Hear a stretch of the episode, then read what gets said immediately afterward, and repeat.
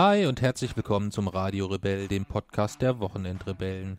Ich bin Mirko, der unwichtigere Teil des Teams und Vater von Jason. Jason ist Autist, Forscher, Klimaaktivist und der konsequenteste Mensch, den ich kenne. In diesem Podcast lerne ich viel von ihm und über ihn. Guten Tag. Die hören mich. Den Radiorebellen.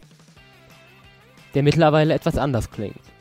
Hi, ich bin Jason, interessiere mich für Ökologie und Naturwissenschaften, insbesondere Physik. Ich bin jüngster Preisträger des Grimme Online Awards, goldener Blogger und wurde vom Kultusministerium für meine Forschungsarbeit rund um das Chaos ausgezeichnet. Außerdem bin ich sehr bescheiden und werde die Welt zu einem besseren Ort machen. Viel Spaß mit unserem Podcast.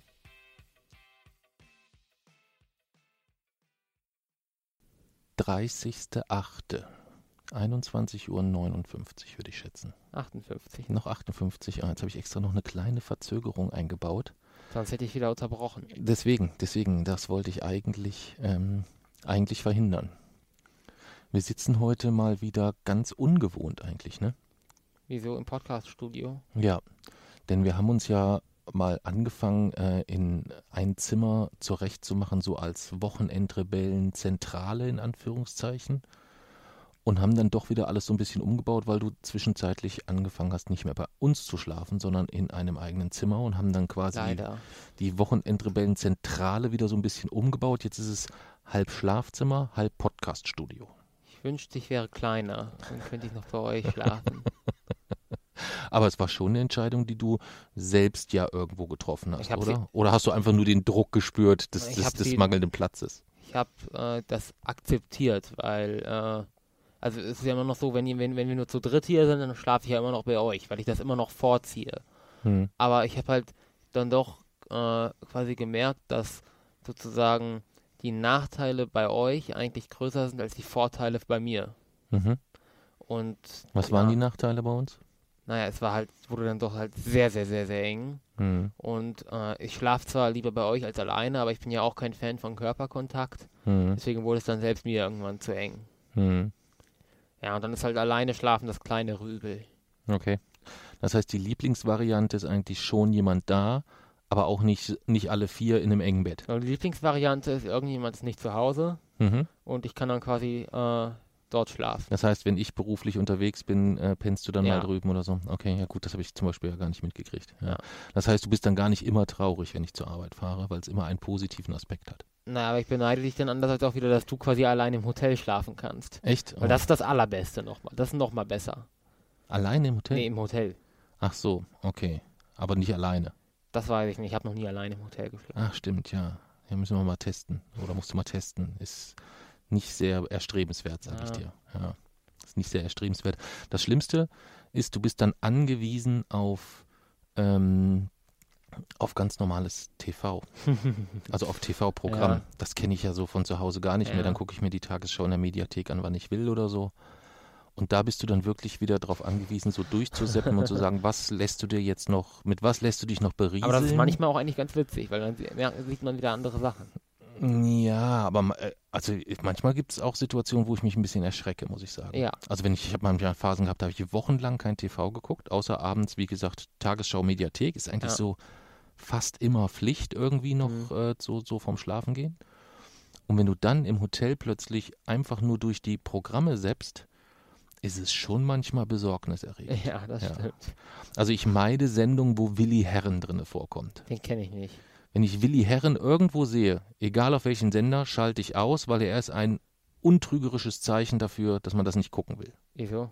Weiß ich nicht. Der ist eigentlich, der ist viel in diesen ganzen, wie heißt denn, der, wie heißt denn der Oberbegriff von, von Promi Big Reality Shows? So, Reality Shows. Ich habe nach dem, nach dem Wort gesucht. Ich weiß nicht, was Reality-Shows sind. Das ist sowas wie äh, Promi Big Brother, Love Island, ähm, Aber die haben doch gar allein nichts mit Reality zu tun. Wieso nennt man die dann Reality-Shows? Naja, also man hat halt, also du hast halt ein, einmal entweder einen Film, da gibt es ein Drehbuch für, Ja. einen Regisseur und es wird genau festgelegt, was wie wo passiert. So. Dann gibt es gegebenenfalls noch äh, Impro-Comedy. Das sind Leute, die sich, die lustig sind und die auf der Bühne spontan lustig sein können, die also kein starres Programm haben, sondern halt improvisieren, wir. gegebenenfalls. ja, wir machen ja nicht Impro-Comedy, das nee, ist ja was anderes. auch. Wir ja, genau, so könnte man das vielleicht vergleichen. Wir improvisieren viel. So. Und da gibt es halt unterschiedliche Situationen. Und es gibt halt auch das Format, zu sagen, ich nehme Menschen, ohne ihnen konkrete Instruktionen zu geben, ohne sie aufgrund ihres riesigen Talents improvisieren zu lassen, sondern ich packe sie einfach in eine ungewöhnliche Situation und beobachte sie mit Kameras und schneide das Bestmögliche, das Aufmerksamkeitsstärkste, das, das äh, ekligste Mhm. etc. zusammen. Also Dschungelbuch geht da sehr, äh, Dschungelbuch, äh, Dschungelcamp geht da sehr häufig in die Richtung eklig. Dann gibt es welche, die gehen so mehr in Richtung, äh, oh, hoffentlich steigen die beiden miteinander in der Kiste. Das war so, so Big Brother oder irgendwie sowas in der Richtung. Und so gibt es unterschiedliche Zielsetzungen bei den Formaten. Ich weiß noch, man hat ja, es gab ja mal zwischenzeitlich diese Idee, die auch einen riesigen Hype in den Medien ausgelöst hat, Mars One. Also äh, war so eine private Initiative, die Siedler zum Mars bringen wollte und sie dann ihr ganzes Leben lang quasi dort lassen sollte, ohne Rückkehr. Mhm. Und äh, die wollten ja auch ihre Mission finanzieren, indem sie quasi die eine Art äh, pro, interplanetares Promi Big Brother machen. Also die wollten quasi quasi die Marssiedler in dieser engen Station dann filmen und so, wollten daraus ein Fernsehprogramm machen, das sie dann auf die Erde ausstrahlen. Ja gut, aber man hätte doch bei den Marssiedlern sicherlich ganz bewusst darauf geachtet, wen schicken wir jetzt, also da hätte es ja wahrscheinlich ein, ein, ein Pflichtenheft gegeben, wie wollen wir, welche Konstitution und welche, welche Intelligenz und was weiß ich nicht, sollen die Menschen haben, die wir dort hochschicken, was sollen die dort tun oder nicht? Nein, das sind ja kein, das war ja keine staatliche Mission. Das war nicht mit dem Ziel, Ah, okay. Forschung zu machen oder äh, Also das Ziel war tatsächlich daraus ein wirtschaftlich funktionierendes System, dass Ja. man damit Geld verdient quasi. Genau. Okay. Äh, und es war halt so eine Zeit lang, also das ist, Projekt ist gescheitert, das ist dann insolvent gegangen und es waren auch, äh, also es haben sich sehr viele Leute beworben, aber es gab zu viele, äh, ja auch ethische Konsequenzen. Also man hat ganz offen zugegeben, es gibt keinen Notfallplan. Sollte die, äh, sollten irgendwie die Gelder knapp werden oder so, hätte man den Kontakt zur Kolonie abgebrochen. Das war eine Bedingung, die die dann auch vertraglich hätten unterschreiben müssen. Ja. Also du kannst da nicht sagen, okay, alles klar, finde ich geil, mache ich mit, aber ich hätte gerne noch so eine Rückholklausel Genau. drin, das geht nicht. Äh, und Okay. haben, es haben trotzdem noch sehr viele gemacht, aber das war dann doch ein bisschen zu heavy und dann ist auch die öffentliche Stimmung dann ganz schnell umgeschlagen. Ah, also das war schon so weit, dass das medial Ja, richtig ein Thema Das war. war eine In- Zeit lang und deswegen bin ich auch, ich bin froh, dass es nicht so weit gekommen ist, weil das wäre für die Raumfahrt, glaube ich, kein, äh, kein Fortschritt gewesen. Aber ich glaube, dass dieses Projekt letztlich trotzdem dabei geholfen hat, irgendwann mal Menschen zum Mars zu bringen. Einfach weil es das erste Mal war, dass das Thema wirklich, äh, eine breite Genau. Öffentlichkeit bekommen hat. Hm. deswegen finde ich es irgendwie auch wieder gut. Ich finde Also ich quasi auch gut, ein- ein- weitergekommen ist. Ein, eine Art Tabubruch, der dann, äh, eine Art, das, also das, was Trump im Negativen macht, eigentlich so ein bisschen genau. im Positiven. Zwar nicht positiv gedacht, aber in der, in der Ja. positiven Auswirkung. Okay. Ja, spannend. Spannend. In welches äh, Reality-Format würdest du, würdest du in, äh, ins Dschungelcamp gehen? Auch für so 100.000 für die Nevin Wattage Stiftung. würd Ja, ich würdest du reingehen? Okay. Und wie würdest du dich dann so bei diesen Prüfungen verhalten, wenn du dann da irgendwie so Schweinehoden fressen musst oder Ich so? glaube, dass, also ich, wenn ich jetzt sagen Du würde, könntest ja dann sagen, ich bin. Veganer. Ja, das würde ich, das würde ich eh machen, aber ich glaube, bei den Prüfungen würde ich ziemlich verkacken. Okay. Aber Ja. die Frage ist ja, würdest du überhaupt antreten? Also man könnte sich ja auch, ich habe überlegt, warum hat da eigentlich niemand die Taktik, dass er sagt, scheiß auf Gruppengefüge und Gruppengefühl und Teamzusammenhalt. Ich sage einfach ganz gelassen bei jeder Prüfung, nö, habe ich keinen Bock drauf. Also du kriegst dann weniger Essen, also das ist Hm. so, wenn ich das System so richtig verstehe, ja die einzige Auswirkung. Und du spürst den Druck der Gruppe, dass sie sagen, ey, wenn du dich das nächste Mal nicht zusammenreißt, damit wir was zu fressen kriegen, dann rasten wir alle aus. Aber was wollen die machen? Die können dich ja nicht abschlachten. da drin. Ja, aber dann gewinnst du nicht. Ja, wenn du jetzt erstmal sagst, also die, also du müsstest natürlich so ein Promi sein, dass man dir erstmal überhaupt 100.000 zahlt. Ich glaube, 100.000 wüsste ich jetzt nicht, ob überhaupt schon mal jemand im Dschungelcamp 100.000 gekriegt hat. Wüsste ich jetzt nicht wer. Die kriegen doch meistens so 10, 20, 30, 40.000 oder so, oder nicht? ich nicht. Ich weiß, so genau bin ich da auch nicht im Thema. Gut, also du würdest für 100.000 reingehen und würdest dann bei den Prüfungen aber auch dein Bestes versuchen. Also Ich würde ich würd jetzt nicht von vornherein sagen nein, aber ich glaube, ich würde nicht weit kommen. Hm. Ich glaube, ich würde da gar nichts von machen. Also ich würde da, so eine Ekelscheiße würde ich nicht fressen, würde ich sagen, ne, esse ich nicht. Dann alle anderen Sachen, die da irgendwie mit irgendeinem Getier zusammentun haben, also sich damit irgendwie mit Kakerlaken, Ratten, warum soll ich mich mit denen einsperren lassen? Ja, Dann macht ja gar keinen Sinn. ich weiß nicht. Willst du dich mit Kakerlaken einsperren lassen? In so einem Nein, Glassarg oder irgendwie sowas? wahrscheinlich nicht, nee. Aber ich würde also ich würde doch nicht von vornherein sagen, nein, das, die mache ich alle nicht ganz pauschal. Aber wenn es dann wirklich darum geht, irgendwas durchzuziehen, würde ich dann wahrscheinlich trotzdem nicht schaffen. Aber jetzt Okay. nicht, be- ich würde jetzt nicht bewusst sagen, nö, mache ich nicht. Hm. Ich bin ja gespannt, wann so das, die, das erste Big Brother-Format kommt, wo sie so ein, so ein, also wo sie das in die Größe ziehen. Momentan sind das ja immer kleine Container, kleine Orte, wo Mhm. die Leute beobachtet werden. Ich bin gespannt, wann es das erste Format gibt, die das so in die Größe ziehen und sie vielleicht, was weiß ich, ein, ein ganzes Dorf mit Menschen oder so, so, so eine riesige Siedlung mit, mit, mit äh, Menschen und ausgewählten Paaren und sonstigen bestücken und dann sagen, hey, ihr habt ja noch das und das an Land, was ihr bewirtschaften könnt und das und das sind eure Rahmenbedingungen und damit müssen die dann aber auch so klarkommen. Verstehst du, wie ich meine? Also ja- quasi Das selbstversorgermäßig. ist ja eigentlich ein ganz cooles soziales Experiment. Weiß ich nicht. Aber man hat ja, es gab ja mal diese Idee Biosphäre 2. Man wollte quasi äh, eine, einen Lebensraum oder eine Biosphäre schaffen, die ähm, komplett in, quasi intakt funktioniert, ohne Wirkung von außen. Also äh, Sonnenlicht, das ist das Einzige, was man reinkommen lassen hat, aber man wollte keine, irgendwie keinen Dünger zuführen, kein Wasser, sondern das sollte komplett quasi eine, eine, eine Erde im Mini-Format sein. Das wäre natürlich auch sehr äh, praktisch dann zum Beispiel, wenn Menschen dann wirklich irgendwann mal auf dem Mars leben. Aber das ist tatsächlich gescheitert. Also das funktioniert so nicht. Okay. Aber cool wäre es gewesen. Hm. Naja, jedenfalls kamen wir eigentlich über die, jetzt sind wir schon wieder mittendrin, wir kamen eigentlich über die Zählung, dass wir heute erstmals in unserem äh, Podcast-Studio wieder sitzen. Und wir mussten feststellen, wenn wir heute keinen guten, T- keinen guten Sound hinbekommen, dann bin ich auch ein bisschen verzweifelt, muss Ja. ich sagen. Also wir sitzen jetzt in einem aus Europaletten zusammengenagelten Podcast, äh, Podcast-Tisch. Das, da steht, liegt dann quasi so unser Aufnahmegerät drauf. Das ist abgedeckt mit ähm, Wolldecken. Zur rechten Seite haben wir eine Wand, die haben wir komplett mit diesen äh, Akustikplatten ähm, absorbierend wo du, Wo du die erste ausgerichtet. Klebeband dran geklebt hast, dann auf die Anleitung Ja. geguckt hast und statt der erste große Fehler, den fast jeder macht, kleben sie es auf keinen Fall mit Klebeband fest. und als wir hier reinkommen, die ganzen Dinger hingen da schon so runter und die einzelnen Stofffetzen haben noch so dran geklebt. solltest du eigentlich nicht machen. du Drecksack. Ja, wo du noch gesagt hast, hast du die Anleitung gelesen?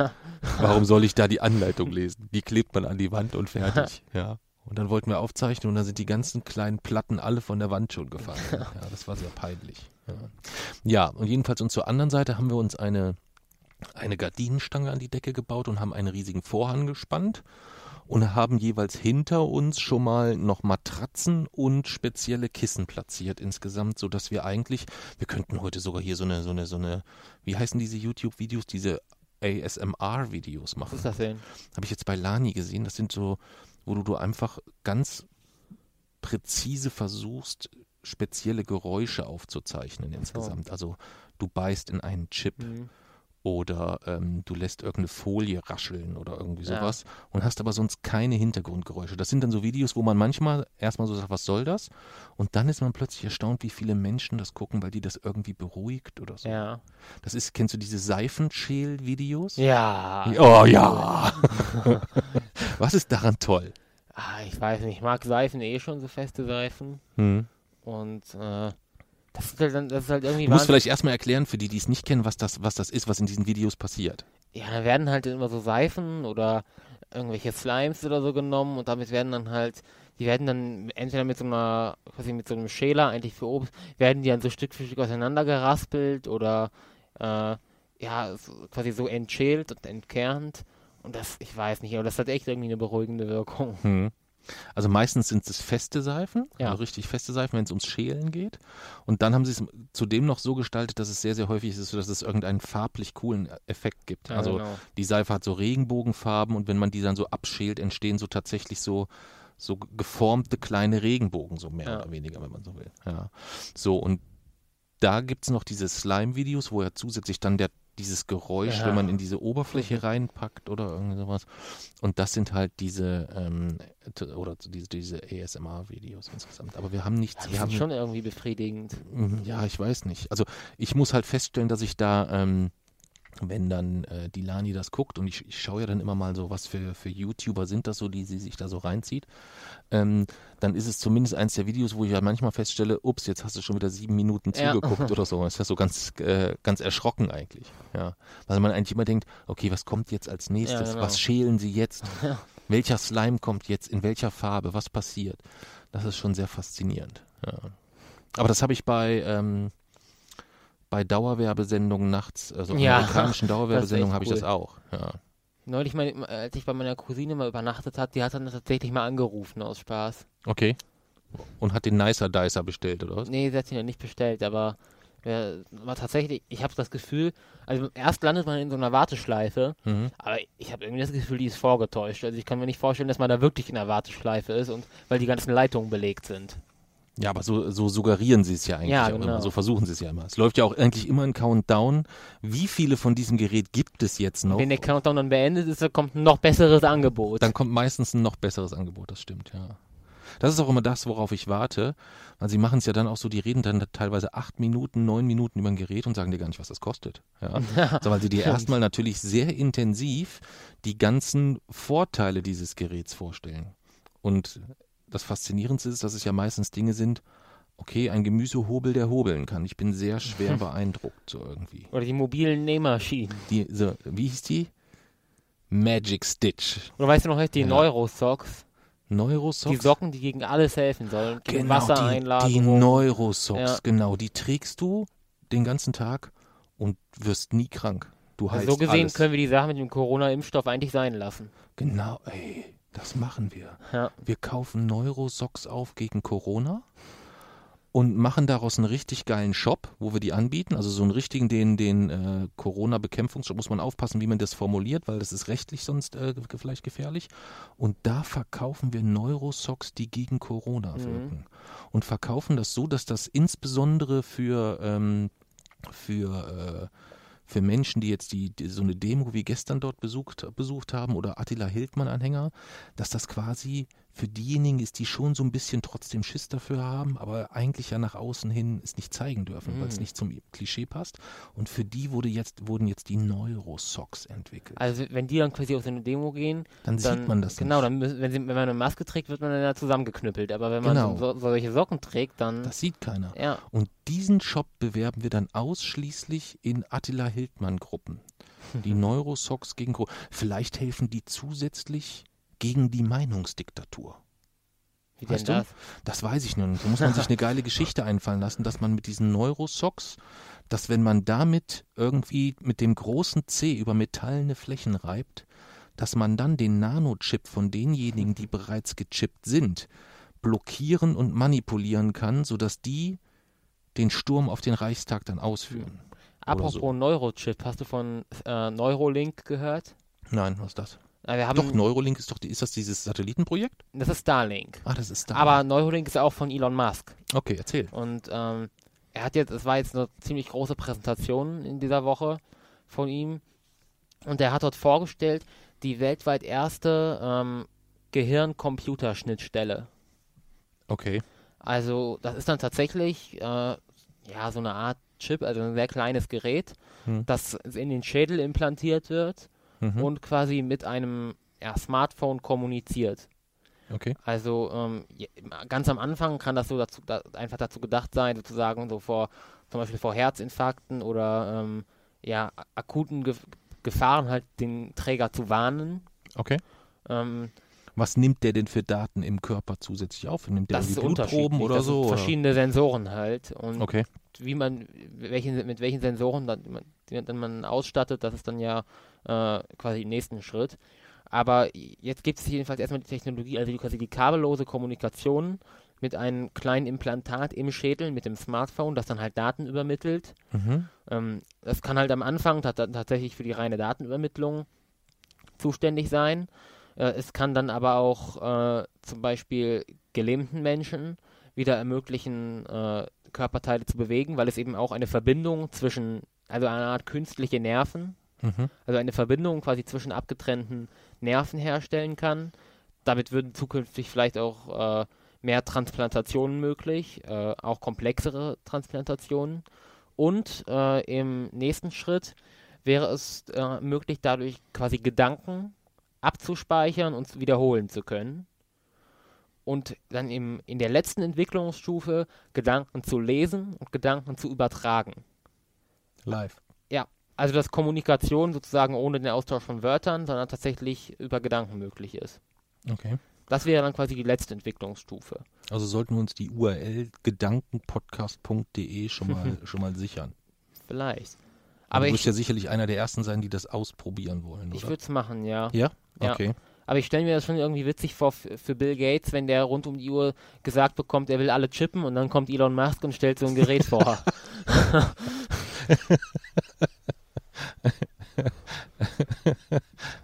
Stimmt. ja. So habe so hab ich noch gar nicht drüber nachgedacht. Das ist ein amüsanter Gedanke. Ja. Aber ich glaube, ich würde mir so ein, sowas tatsächlich implantieren lassen. Echt? Ja. Ich weiß nicht, ich, ähm, vielleicht bin ich da ein bisschen oldschool irgendwie. Also mir, ich merke halt, dass sich das Leben schneller entwickelt, als ich, als ich standhalten kann. Ja. Verstehst du, was ich meine? Also, Ja. dass ich, dass ich merke so, huiuiui, da rasen Entwicklungen an mir vorbei, denen ich nicht mehr Herr wäre, sie zu verarbeiten. Mhm. Auf ganz vielen Ebenen, auf gesellschaftlicher Ebene, auf wissenschaftlicher Ebene, auf, auf ganz, ganz vielen Ebenen. Ja, ist halt immer so, man, ich habe ja, ich habe von solchen Sachen ja auch schon gelesen. Ich habe auch von Plänen eines weltweiten Satellitennetzwerks gelesen. Vor fünf Jahren habe ich auch von, mal von der Idee gelesen, dass äh, private Raumschiffe Menschen ins All bringen können. Und äh, von der Idee, Designerbabys zu erzeugen, die man vorher, vor der Geburt gentechnisch manipuliert. Aber irgendwie war das dann doch immer was, das habe ich noch sehr weit in der Ferne gesehen. Und ich meine, man, man steht dann ja doch so jeden Tag auf und ja, alles passiert dann ja doch eigentlich von Tag zu Tag so ein bisschen gleich und jetzt ist das halt dann plötzlich schon alles sehr, sehr, sehr schnell. Aber es ist halt insgesamt dennoch noch eine, noch eine äh, ja, Entwicklung, die ich eher positiv sehe. Ist das so? Ja. Okay. Ich muss ganz ehrlich sagen, dass mir das häufig Angst macht. Hm. Also, wie soll ich das sagen? Gar nicht Angst, so der jetzige, also der jetzige Ist-Zustand ist, sa- sagen wir mal, eher besorgniserregend. Das ist jetzt noch nichts, wovor ich konkret irgendwie äh, Ja. spezielle Ängste habe. Aber wenn ich halt überlege, wenn ich jetzt mal die Vor-Corona-Zeit nehme, also das, was ich jetzt beschreibe, dass mir das alles sehr, sehr schnell geht oder dass es viele Bereiche gibt, wo sich die Entwicklung, wo die Entwicklung so schnell ist, dass ich denen nicht mehr, nicht mehr standhalten kann, das war halt schon vor Corona bei mir so Ja. gedanklich, weißt du? Und ich weiß halt, dass jetzt durch die Corona-Situation es ganz viele Dinge gibt, die sich nochmal massiv beschleunigen werden. Also Mhm. der gesamte Bereich Digitalisierung Ja. zum Beispiel insgesamt. Und das ist halt schon ein Bereich, wo ich merke, dass ich damit nicht intuitiv groß geworden bin, sondern dass ich dann irgendwann so mit über Amiga 500 und Co. mal so Digitalkontakte hatte. Dann gab es aber wieder eigentlich eine spezielle Fa pa Pause. Also das ging nicht einher mit Smartphones oder irgendwie Ja. sowas, sondern das war eigentlich dann nochmal eine spätere separate Phase. Und diese Smartphones waren halt auch viele, viele Jahre ja keine Smartphones. Weißt Mhm. du? Und da gab es dann den Hauptdigitalkontakt dann eigentlich so ein bisschen über Outlook, Word, Excel und Co. Und das Ja. war es dann im Großen und Ganzen schon. Aber Und das wird halt jetzt explodieren. Ja, aber ich denke halt, diese Neuralink-Technologie kann im Mir helfen. Kann mir dann helfen, wenn ich es nicht mehr Na, geregelt ja, kriege. dann- ich glaube, sie ist nicht dazu da, sich quasi wie in Matrix Fähigkeiten herunterzuladen. Ich glaube, das Nicht? ist, liegt Meinst du, geht nicht? Also, dass ich diesen Chip hätte und sage, ich will jetzt mal diesen ganzen wissenschaftlichen Kontext raffen, den Jason mir immer erzählt. Meinst du, da würde selbst ein Mhm. hochprofessioneller Chip nicht ausreichen, also, um nicht mir ich, dazu ich, helfen? ich will das nicht ausschließen, dass sowas nie passiert. Vielleicht erleben wir es auch noch, aber diese spezielle Technologie ist dazu quasi nicht ausgelegt, sondern äh, die hat andere Zwecke. Aber ich denke halt, sie kann äh, eventuell gelähmten Menschen äh, wieder ermöglichen, sich zu bewegen. Sie kann teils Leben retten und das sehe ich erstmal grundsätzlich positiv. das, das, dem ist, dem ist sicher, das Und wollte ich auch nicht. Ne, das wollte ich auch natürlich nicht muss man darüber nachdenken, wenn Menschen plötzlich über Gedanken kommunizieren können, wenn Gedanken plötzlich gelesen werden können, welche äh, Konsequenzen gesellschaftlich gehen damit einher. Also bisher heißt es ja immer noch so ein bisschen, die Gedanken sind frei, ja. Mhm. Gedanken sind, äh, können niemals eigentlich Konsequenzen nach sich ziehen oder ein purer Gedanke. Mhm. Ähm, Im schlimmsten Fall könnte das damit beendet sein. Okay. Also ähm, es gibt ja in, auch in George Orwells 1984 gibt es ja auch die Gedankenpolizei, ja, Mhm. die quasi schon Gedanken eigentlich als eine, äh, ja eigentlich als genauso real wie eine Tat bewertet. Und ein, Mhm. für einen Gedanken kannst du genauso zur Rechenschaft gezogen werden wie für eine Tat. Ja. Ähm, die technologische Grundlage für diese Entwicklung wäre erstmal da. Es liegt jetzt an uns, dafür zu sorgen, dass mit, mit dieser technologischen Entwicklung diese gesellschaftliche Entwicklung nicht einhergeht. Hm. Aber ähm, das ist ja erstmal kein Automatismus. Richtig. Das kommt darauf an, in wessen Händen diese Technologie liegt. Genau. Und das im Rahmen einer, äh, einer globalen Situation, wo es ja wenig Dinge gibt, wo man sich auf globaler Ebene tatsächlich einig ist, wie Ja. man mit, mit etwas umgeht. Weißt du? Also ich fände es viel beruhigender, wenn es zum Beispiel im Kontext mit einer globalen Pandemie auch eine globale Strategie gäbe oder eine Glo ein globales, eine globale Übereinkunft. Wir haben das und das Problem und grundsätzlich sind wir überzeugt, dass wir alle gemeinsam das so und so lösen können. Das wäre ja schon mal total hilfreich. Ja, aber ich sag mal so, das gab's, äh, oder es ist ja eigentlich ist es ja schon ein recht großer Fortschritt, dass es überhaupt sowas wie eine äh, Weltgesundheitsorganisation gibt, äh, die so etwas weltweit koordiniert. Und selbst das äh, ist ja mittlerweile kein Konsens mehr. Also die USA wollen ja raus zum Beispiel. Und äh, es ist ja tatsächlich, äh, dieses Thema ist ja auch nichts Neues. Zum Beispiel 2003 bei der SARS-Pandemie war es auch so, dass äh, China zum Beispiel für Taiwan, also da ist ja so ein ähm, recht umstrittener Status, dass äh, China Taiwan den Zugang halt äh, zu, zu WHO-Konferenzen äh, sozusagen verweigert hat. Mhm. Und dadurch gab es tatsächlich bei dieser SARS-Pandemie 2003 in Taiwan äh, überdurchschnittliche hohe Sterblichkeitsraten. Also das ist nichts Neues, aber das ist, war eigentlich irgendwie klar, dass das jetzt im Zusammenhang mit einer Pandemie, die ja jetzt die SARS-Pandemie in den Schatten stellt, dass das dementsprechend äh, auch stärker werden wird. Hm, okay. Ich verstehe deinen Punkt. Den hab aber was, worum es mir halt ging, ist, und das ist jetzt gar nicht im Bezug auf Corona, oder also wenn es um grundsätzliche Schwierigkeiten gibt, die größer sind als dein Problem oder mein Problem. Also wenn es ein gesellschaftliches Problem ist, ganz gleich, ob wir reden über die Gesellschaft in Deutschland, in Europa oder Ja. wo auch immer, dann ist es immer so, dass es gut ist, wenn man eine möglichst große Gruppe hat, die einen möglichst einen möglichen Mindestkonsens in ganz Ja. vielen grundsätzlichen Fragen findet und das hauptsächlich bei Fragen, wo man sagt, da ist die Frage eigentlich schon überflüssig insgesamt, ja. Ähm, und das ist halt etwas, wo ich mich ein wenig sorge, wenn ich so über den Tellerrand blicke und sage, wo ist denn dieser, dieser Konsens so insgesamt? Verstehst du, was ich Mhm. meine? Oder ist das zu, zu, zu kompliziert Ja, jetzt doch. oder zu, zu fern? Aber bei, bei der Klimakatastrophe ja zum Beispiel gibt es ja durchaus den Mindestkonsens. Auf, in ganz vielen Bereichen ähm, definitiv. Aber wenn du jetzt zum Beispiel, wenn du jetzt nur auf Europa blickst und schaust, was jetzt zwischen Griechenland und der Türkei abgeht insgesamt, parallel dazu die Situation rund um diese Gaspipeline Mhm. ähm, und dann die, allein nur diese beiden oder äh, die Situation Moria, Lesbos und Co., wenn du dir diese drei Blöcke nimmst insgesamt und guckst, wie agiert Europa in dieser Situation, dann ist es ja nicht so, dass du da nicht irgendwo auch Länder hast, die äh, dafür sprechen, gegebenenfalls äh, dieses Problem so und so anzugehen, aber du findest halt keine, äh, keinen kein, kein Konsens irgendwo. Mhm. Da sind halt die Interessen in, in Frankreich andere als in Deutschland, in Deutschland andere als in Polen, in Polen andere als in Ungarn. Und das ist halt etwas, ähm, wo ich halt auch nicht das Licht am Horizont sehe, wann wird diese EU auch auf außenpolitischer Ebene ähm, wirklich eine Tragweite und eine Rolle spielen können in einer, in einer Stärke der Einheit irgendwie. Verstehst du, was ich meine? Ja, man müsste ja erstmal diese ganze EU-Finalitätsdebatte klären. Also es ist ja, es gibt ja innerhalb der EU oder der EU-Politik noch nicht mal den Konsens, dass das so werden soll. Also es gibt ja immer noch diejenigen, die sagen, also es gibt dann einmal diese, also die EU-Finalitätsdebatte, es gibt ja eigentlich niemanden, der sagt, okay, Europa soll jetzt quasi genauso bleiben, wie es ist, das ist der endgültige Zustand von Europa. Sondern es gibt halt äh, die Möglichkeit, dass Europa weiter zusammenwächst und irgendwann zu einer Art, oder dass es zumindest weniger von einem europäischen Staatenbund und mehr in die Richtung wirklich eines europäischen Bundesstaates. Also äh, da, das war ja eigentlich eher die Tendenz jetzt der vergangenen äh, 50 Jahre. In die Richtung hat es sich ja entwickelt. Und dann gibt's ja, gibt es ja aber auch diejenigen, die das gar nicht für erstrebenswert halten, sondern die sagen, äh, nein, es, es muss äh, sozusagen weiterhin eine, ein Europa der Nationalstaaten bleiben. Das ist ja auch eine Meinung, die wieder offen ausgesprochen wird. Mhm. Mm, Auch, ne, auch durchaus legitim. Ja, das ist nicht meine Meinung, aber man kann sie, man kann sie er- erstmal grundsätzlich haben. Äh, wie gesagt, aber ein, ein Europa der Nationalstaaten hätte äh, oder wird das nicht schaffen können, sich in dieser Welt zu behaupten. Das ist so äh, das Hauptgegenargument, was man erstmal verkraften und akzeptieren muss. Dann ist dem so, ja. Das sehe ich eigentlich auch so.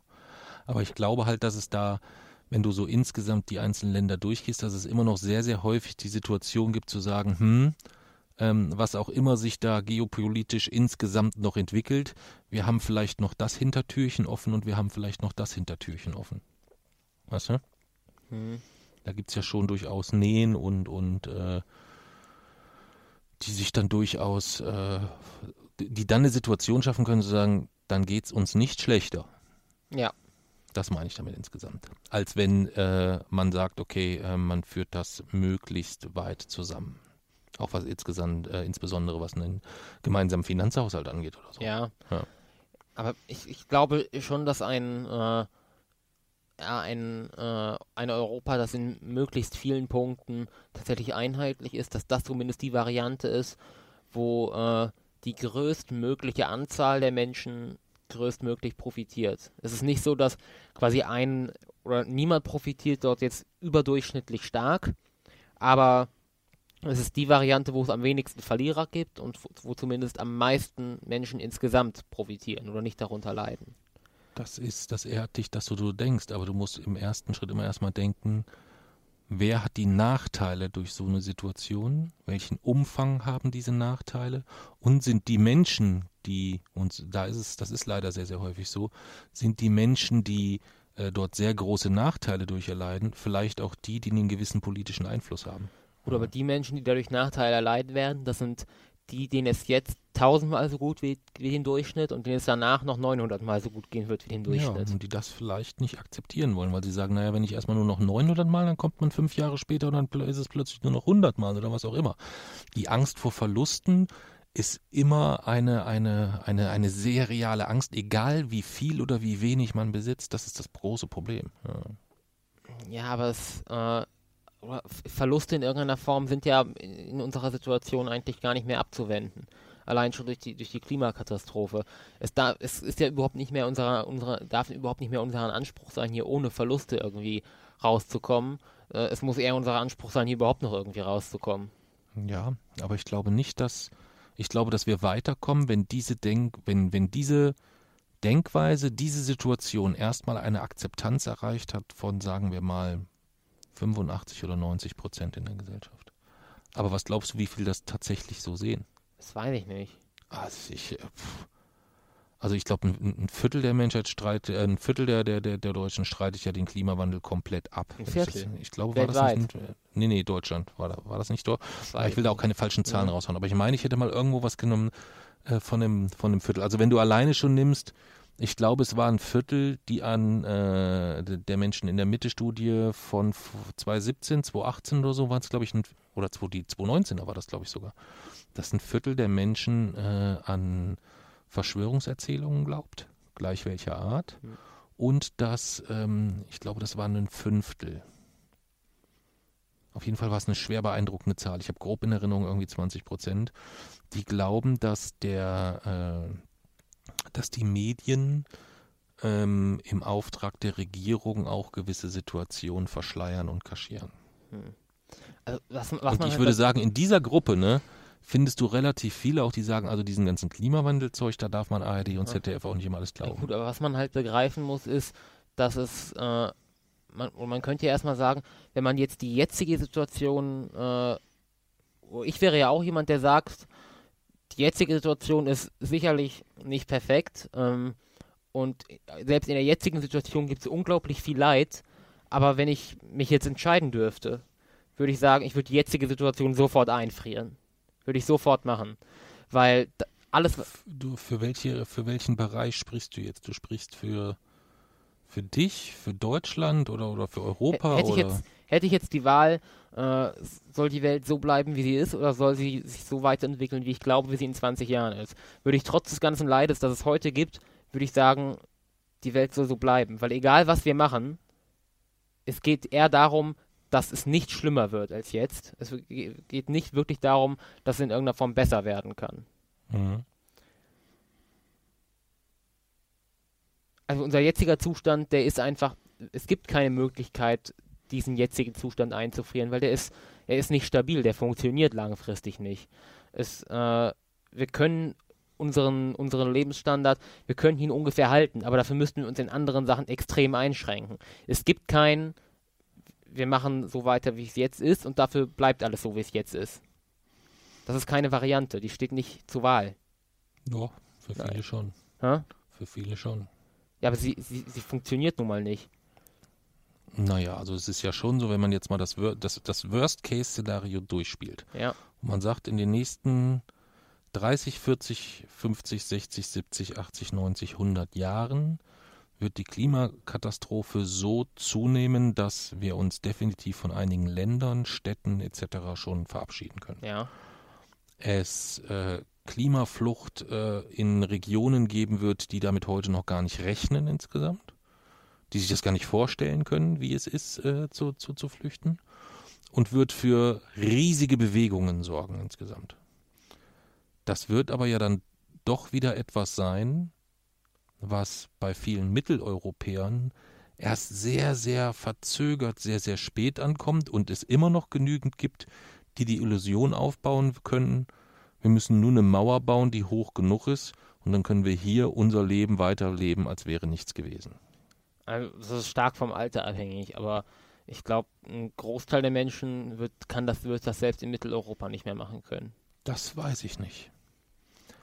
Das weiß ich nicht, Jason. Ob es da nicht dann doch noch genügend gibt, die sagen, hm, ja, wenn sie jetzt nur so für sich sprechen und nicht für ihre Kinder und Kindeskinder oder wenn sie denen gegebenenfalls über äh, finanzielle Vermögen sagen können, Mensch, auch für die kann ich noch sorgen, dass sie auch diesen Status noch halten und verteidigen können oder so, weiß ich nicht. Also ich sag mal so, selbst jetzt sind ja in Mitteleuropa die Folgen, das sind ja nicht die Folgen der Klimakatastrophe, sondern es ist ein erstes ganz laues Lüftchen dessen, was uns dort erwarten wird, Mhm. äh, sind ja subjektiv zu spüren. Ja, also man merkt ja 2018, 2019, jetzt auch 2020, äh, merkt man ja schon, wenn man den Vergleich hat, dass das äh, keine oder dass das außergewöhnlich warme Sommer sind. Man merkt, dass es außergewöhnlich milde, milde und feuchte Winter sind. Das merkt man ja mittlerweile auch schon subjektiv. Ja, ich mag den warmen Sommer und ich mag milde Winter. Ich finde das total gut. Ich weiß gar nicht, warum du dich über diesen Klimawandel, warum du dich da nicht auch einfach ein bisschen drauf freuen kannst. Naja, wie gesagt, ich habe ja gesagt, das ist nur ein erstes laues Lüftchen dessen, was Ja. uns dort erwartet. So in den nächsten fünf Jahre werden das auch laue Lüftchen werden. In den nächsten fünf Jahren wird die Erderwärmung um 0,5 Grad Celsius zunehmen mit einer Ja. sehr hohen Also Wahrscheinlichkeit. wird es noch ein etwas milderer Winter und ein etwas wärmerer Sommer. Immer noch in Ordnung für mich. In einem etwas wärmeren Sommer, was bedeutet das denn? Das bedeutet hier in Mitteleuropa erstmal, dass die Temperaturen vielleicht erstmal angenehmer werden. Im Hochsommer wird es wahrscheinlich so warm sein, dass man man an manchen Tagen nicht mehr raus sollte, wenn man körperlich in keiner guten Verfassung ist. Aber ähm, das ist tatsächlich vielleicht noch tragbar. Das Ja. bedeutet aber, an, in anderen Teilen der Welt können 0,5 Grad schon den Unterschied ja, ausmachen. In anderen Teilen der Welt, Jason. Ich lebe aber hier in Mitteleuropa. Okay, aber wir leben in einer globalisierten Welt. Nun, das interessiert mich aber ein Scheißdreck. Aber konsumierst denn du denn nur Produkte aus Mitteleuropa? Ich, ich lasse es mir reichlich kosten, dass mir das eingeflogen wird, was ich brauche. Du weißt aber schon, dass diese Sachen dann auch teurer werden. Ja, kann ich mir leisten. Ich spekuliere auf Aktien und hoffe auf Wasserknappheit, weil meine Aktienanteile dann steigen. Du hoffst auf Wasserknappheit. Mhm. Und woher kriegst du dann noch dein Wasser? Ich werde hier als einer der Letzten sein, die darunter zu leiden haben. Einer der letzten Jahre. Aber was ist denn, wenn du, findest du es für dich auch tragbar, wenn du irgendwann im Sommer nicht mehr rausgehen kannst, weil du Angst haben musst zu dehydrieren? Dann setze ich mich in nicht? meinen Privatflieger und fliege irgendwo hin, wo ich es besser aushalten kann. Das wird so, glaube ich, nicht funktionieren dauerhaft. Warum nicht? Ja, man, kann nicht, man, man kann ja nicht vor jeder Konsequenz irgendwo an einen anderen Teil der Erde flüchten. Warum nicht?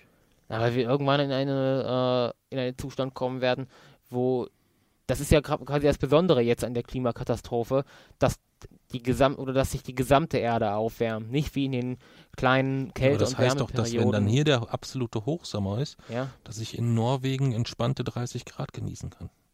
Oder im Norden von Finnland oder so. du weißt schon, dass du gerade sagst, es wird im Norden von Finnland 30 Grad warm. Mhm. Wie kann man das positiv sehen? Naja, wenn ich dann da in Finnland bin und es hier 40 hat, dann ist das ja da angenehm.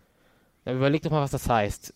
Äh, wärmere, eine wärmere Atmosphäre heißt, äh, es wird mehr Wasser in die Atmosphäre verdunsten. Mhm. Das bedeutet, Wasser wird aufsteigen und Wasser, Mhm. das in die Atmosphäre gesogen wird, muss auch irgendwie wieder runterkommen. Mhm. Das heißt, es wird Stürme geben, wie wir sie noch nie in unserem Leben erlebt haben. Mhm. Was Vor macht man da? bin ich ja geschützt, Wieso? Wo denn? weil ich mir einen großen Panic Room unten in mein Haus baue und dann geschützt bin. Wie lange? Ich bin ein Prepper. Was ist das? So ein Prepper, kennst du nicht? Nee. Die sich dann so, so, so einen richtigen Raum einrichten mit allem drum und dran, wo sie Wochen und Monate aus Konserven heraus mit allem drum und dran überleben können. Gesicherte Luftzufuhr und was weiß ich nicht alles. So einen so ein, so ein, so ein Raum baue ich mir. Ja, das ist doch auch kein angenehmes Leben mehr, oder? Aber ich lebe noch. Ja, du lebst noch, aber wäre es nicht ein Und angenehmeres... dann ist es ja schon 2060 oder so, das habe ich eh nicht mehr lange. Da habe ich da unten noch irgendwie meine 26 äh, Streaming-Channels, wo ich ein bisschen Fernseh gucken kann und dann, ja. Aber ich finde, es wäre immer noch ein angenehmeres Leben, in dem man äh, sich vegan ernährt und sich extrem einschränkt, aber dafür äh, diese von der Natur gegebenen Einschränkungen nicht hat. Jason, ich sage dir, wenn du jetzt ganz, ganz viele Menschen, nehmen wir mal dein Alter und packen da noch so 20 Jahre drauf. Das ist so der Schnitt der Menschen, die wir, die du befragst. Und du sagst, hey, hör mal zu, du hast jetzt zwei Möglichkeiten. Variante 1 ist, du musst jetzt echt dein Leben komplett umstellen. Du kannst dich eigentlich nur noch vegan ernähren. Du musst beim Mode gucken, dass du nachhaltiger kaufst und nicht bei Primark alle 14 Tage neues T-Shirt oder sonst irgendwas. Und auch so musst du insgesamt eigentlich viel mehr bei Konsum darauf achten, was sind die Kosten deines Konsums und musst die möglichst gering halten. Ja. Also nur noch regional kaufen, nur noch saisonal kaufen, ähm, produziert in deiner Nähe, produziert nicht auf Kosten anderer und, und, und, und, und. Ja. Das ist der, das eine, was du machen kannst ab morgen. Oder du lässt richtig die Korken knallen und profitierst davon, dass das Hackfleisch das Kilo nur noch 99 Cent kostet. Und damit kannst du dir viel mehr Party und Reisen und was weiß ich nicht alles erlauben, weil die ganzen Flu Flieger, keiner will mehr fliegen, das wird ja alles viel, viel billiger. Kannst es richtig krachen lassen. Ja, du verschweigst was. Das sind jetzt erstmal die beiden Lebensstile, die ich pflegen kann. Ja, aber du, mit, was geht denn der zweite Lebensstil Das einher? ist doch scheißegal. Wenn du sagst, du hast jetzt noch 30 Jahre oder so, kannst du es 30 Jahre knallen lassen. Oder du kannst 30 Jahre völlig hoffnungslos und verzweifelt einer von 1% sein, die das Ganze drehen wollen. Ich sag mal so, wenn du ein Teil der ersten Gruppe bist, dann gibt es ja auch Einschränkungen. Du hast nicht mehr die Kontrolle über die Einschränkungen, sondern die Natur. Ja, aber was ist denn, wenn wir jetzt sagen, der Zug ist eigentlich schon abgefahren? Naja, ich sag mal so, ist es wissenschaftlich belegt, dass der Zug noch nicht abgefahren ist. Die planetare aber- Grenze liegt bei ungefähr 2 Grad Celsius. Ja, aber du hast ja Glück selber gesagt, es ist wie das Fußballspiel, es läuft die Nachspielzeit und du liegst 4 zu 1 hinten. Ja, So, weißt du, was ich gemacht habe in der Nachspielzeit, wenn wir 4 zu 1 hinten denn? lagen? Mich irgendwo hingestellt und gesagt, scheiß, pfeif jetzt endlich ab, scheiß Schiri. naja, ich habe das Weil ich Beispiel, keinen Bock mehr hatte.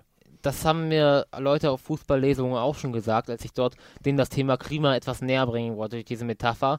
Und deswegen habe ich es inzwischen durch eine etwas andere Metapher ersetzt. Oh, die kenne Ja. ich gar nicht. Erzähl. Äh, anstatt eines modernen Fußballspiels, wie wir es jetzt haben, nutze ich lieber äh, den Vergleich zu den, der, Vari der, der Maya-Variante des Ballspiels. Kenne ich nicht. Ja, also äh, die- Maya in, äh, quasi in Amerika, dort die äh, indigenen Völker hatten ja auch Ballspiele, ähm, die von den Regeln sogar relativ ähnlich äh, oder Ähnlichkeiten haben mit dem europäischen Fußball. Aber es lief dann damals so, dass äh, der Verlierer den Göttern geopfert wurde, indem man ihm bei lebendigem Leibe das Herz herausreißt. Mhm. So, und jetzt stell dir mal vor, du liegst in diesem Spiel ein zu viel hinten und das beschreibt unsere Situation schon viel besser. Okay. Gut, das wäre natürlich, das würde die Ausgangslage ein wenig Ja, verändern. das erhöht die Motivation, sich dann vielleicht doch noch ein bisschen anzustrengen. Es könnte sein, ja. Es könnte sein, ja. Ja, ja gestern war Demo in, äh, in Berlin.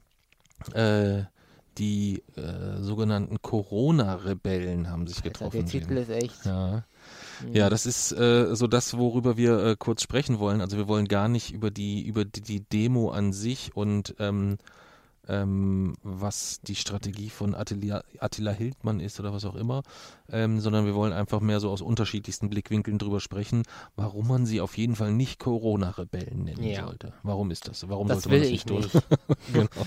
Das will Jason nämlich Nee. nicht, ähm, um dort Verme Verwechslung zu vermeiden. Also ähm, Corona-Rebellen, ähm, ja, das ist ja, das ist ja völliger Unsinn eigentlich auch. Dann kann man vielleicht sagen rebell- Schwerkraftrebellen. Wir Ja, genau, rebellieren also mal- gegen die Schwerkraft. die Schwerkraftrebellen. Das ist auch schön. Schwerkraftrebellen, ja. Das könnten wir auch mal ausprobieren, Mhm. genau. Also Co Corona-Rebellen ist, ist raus. Äh, was haben wir noch aussortiert? äh, Covidioten. Warum Covidioten nicht? Aus verschiedenen Gründen. Äh, Ich habe die auch schon mal in einem, in einem Tweet zusammengefasst vor einiger Zeit. Und es gibt halt, äh, oder zum einen ist es der Grund, dass, äh, wenn man mal so die, erstmal nimmt, vielleicht erstmal die moderne Variante oder die moderne Bedeutung eigentlich dieses Begriffs, dann ist es ja ein, kann man auch auf Wikipedia nachsehen, äh, quasi ein Mensch, äh, ja, ni- niedriger Intelligenz. Ähm, und das ist ja eigentlich überhaupt nicht das, was wir über diese Menschen aussagen wollen, weil das ja eigentlich wiederum eher eine, eine Art Verharmlosung ist. Und vor allem stellt es einen, äh, eine, eine nicht existente Verbindung zwischen äh, nicht intelligent sein und ein Arschloch sein da sozusagen, die es ja erstmal nicht gibt. Also ähm, man, wir, sollten, wir sollten ja auch, wir sollten meiner Meinung nach damit aufhören, äh, zu denken, wenn Menschen böse Dinge tun, dass sie das dann tun, weil sie, weil sie dumm sind oder weil sie die Konsequenzen dessen nicht kennen. Äh, das trifft die Situation nicht, das hilft nicht, im, dabei diese Menschen von ihren Zielen abzuhalten. Ähm, und das ist auch einfach nicht die Wahrheit, sondern es ist, ist eher verharmlosend, weil es ja im Grunde genommen, also erstens mal wer, wer, oder werden dadurch ja auch sozusagen äh, Menschen, äh, die jetzt die oder die keine hohe Intelligenz haben, sozusagen eigentlich mit denen gleichgestellt, die bewusst böse Dinge tun, also die einfach bewusst diese Welt eigentlich brennen sehen möchten. Ähm, ja, es ist halt einfach nicht das, was man, was man, was man über diese Menschen sagen möchte. Und äh, dann kommt halt noch die hi- historische Komponente hinzu, dass äh, Idiotie wird nicht mehr diagnostiziert. Das ist also heute in der Medizin kein gebräuchlicher Begriff, aber war halt äh, tatsächlich für die Nazis auch ein Vorwand, äh, die, die Ermordung von Behinderten voranzutreiben. Und äh, wenn man sich dann mal so anguckt, wen wir dort mit Covidiot bezeichnen, dann sind das durchaus äh, auch Menschen dabei, die wahrscheinlich den Begriff doch noch äh, ja, im, im historischen Sinne gutheißen würden. Und äh, Menschen oder sagen, teils auch Rechtsradikale mit Nazi-Begriffen zu beleidigen, ist, finde ich, nicht das, was ähm, uns im Kampf gegen die weiterbringt. Okay. Amen. Ja. Da lässt sich gar nicht so ganz viel, äh, ganz viel mehr zu sagen. Äh, es war ganz spannend. Wir haben gestern mal versucht, so unsere, äh, unseren Standpunkt dazu auf, äh, äh, auf, auf, auf Facebook zu posten. Und äh, die Reaktionen waren ganz spannend, weil selbst innerhalb der, der, der Wochenendrebellen-Follower, also der innerhalb der Gruppe, die ähm, das unser Treiben dort eigentlich auch schon sehr, sehr lange verfolgen, selbst dort gab es dann welche, die äh, ja uns halt erklären, äh, erklären wollten, ähm, dass wie es nach, wie wir seit Spahns Ermächtigungsgesetz eigentlich hätten reagieren müssen oder ähm, dass wir vermutlich äh, ZDF-Lemminge sind, die ähm, das Ganze noch nicht durchschaut haben, bla bla bla. Und das Lustige war, ähm, ich habe ja gar keinen von denen als, als Nazi bezeichnet, sondern ich hab, wir haben eigentlich in, den, in, dem, in dem Posting nur versucht, A, darzustellen, nennt sie nicht Corona-Rebellen, Hm. dann die Begründung nennt sie nicht Covidioten, dann warum man sie nicht so nennen dürfte oder sollte. Haben uns dann, äh, das habe ich bei, äh, bei, bei Twitter gesehen, zwei Alternativen äh, dort geklaut. Einmal die Mhm. Pandemie-Mimis und einmal die Corona-Arschlöcher. Beide Varianten haben mir vielfaches besser gefallen, aus dem Hauptgrund heraus, weil man äh, ein Arschloch auch nicht diskriminieren kann. Also ein Ja. Arschloch kann sich nicht äh, als einzelnes Körperteil beschweren und sagen, ich fühle mich diskriminiert Und, in äh, Art und Weise. Ein, ein Arschloch macht auch klar, dass jemand nicht aus mangelnde Intelligenz böse Dinge tut, sondern einfach, weil er ein schlechter Mensch ist. Korrekt, genau. So dass uns diese beiden Begrifflichkeiten gut gefallen haben und haben zudem nochmal klargestellt, dass sicherlich nicht alle, die dort mitlaufen, Nazis sind, aber dass man halt, dass es halt eigentlich nichts gibt auf der ganzen Welt, wofür man einstehen sollte, an der Seite von Nazis. Das ist eigentlich das, äh, was wir gesagt haben. Und wer das bewusst tut, also für, für das Erreichen, welches Ziel auch immer so ehrenwert oder unehrenwert es auch immer sein mag. Also selbst wenn man jetzt mal davon ausgeht, dass manche von denen voller Überzeugung sind, dass sie dort einen Kampf für die Freiheit führen, was ja Unsinn ist. Aber nur lassen wir ihn mhm. mal diesen, diesen Gedanken, dass jemand dort wirklich steht und sagt, er ist fest davon überzeugt, dass er jetzt hier eine Diktatur bekämpft und dass er für die Freiheit kämpft und so weiter, dann ist es trotzdem etwas, was er wissentlich an der Seite von Nazis tut insgesamt. Und da ist eigentlich so der einzige Knackpunkt, wo ich sage, diese Situation darf es halt gar nicht erst geben. Egal. Ja, um deswegen, wir haben ja auch schon mal äh, vor ein paar Wochen oder Monaten schon darüber diskutiert. Ähm, und äh, ich bin dort, also ehrlich gesagt ist es mir auch eigentlich egal, wer von denen äh, dort jetzt ist, weil er, weil er ein Nazi ist und wer ähm, sozusagen für sein oder weil er für, für sein eigenes Anliegen äh, das Marschieren mit Nazis irgendwie in Kauf nimmt. Äh, Im Ergebnis unterstützen beide äh, ja den Faschismus gleichermaßen. Und die Opfer des Faschismus, ich denke mal, denen ist es egal. Und deswegen, ja, es mag sein, dass sie das aus, irgendwie aus unterschiedlichen Motiven tun, dass dort manche Nazis sind, dass dort manche äh, quasi den, den, Kampf mit Nazis in Kauf nehmen für ihre eigene Sache. Das, das glaube ich nicht, das ist aber möglich, dass es manche aus Unwissenheit tun. Aber es ist mir letztlich eigentlich auch egal, weil es im Ergebnis keinen Unterschied macht. Ja, wobei halt, und deswegen haben wir es ja bewusst so form, äh, formuliert, ich schon nicht so dran gehen würde, dass ich sage, dass ich per se alle 30 oder wie viel waren es, 40.000 gestern, keine Ahnung, Teilnehmer pauschal verurteilen würde. Also ich glaube weiterhin, dass es einen kleinen Teil gibt, die sich erst nach der Demonstration bewusst sind, in welchem Umfang dort gegebenenfalls auch Rechtsextreme mit dabei waren und trotzdem dann ganz nüchtern sagen, naja, 300 Festnahmen, wir waren 40.000, das ist ein Schnitt, der gehört halt irgendwo dazu, die schleichen sich überall ein, bla bla bla und so weiter. Ähm, was ich nur damit sagen will, dass ich halt glaube, wenn dort jetzt ähm, Unternehmer oder oder oder ähm, Selbstständige oder äh, Schausteller, also Gruppen, die so besonders hart betroffen sind, mhm. Gastronomen oder so, dass ich mir durchaus vorstellen kann, dass da erstmal welche hingehen aus einer Verzweiflung ihrer eigenen äh, verlierenden äh, äh, Existenz, die sich in Luft auflöst insgesamt. Ja, weißt du, dass die wirklich vielleicht auch einen im weitesten Sinne, wenn ich es ganz brutal formuliere habe, auch ein Anrecht zu haben zu sagen, die stehen so dermaßen mit dem Rücken an der Wand, ähm, die, das ist ein letzter Hilfeschrei, wo man, wo man hinhören muss. Aber wenn Sie äh, es quasi dafür dennoch in Kauf nehmen, auch Nazis und Faschisten zu unterstützen, dann sind sie vielleicht menschlich nicht als gleichwertig mit denen einzuordnen, aber im Ergebnis ist es dennoch erstmal dasselbe. Ja, ja.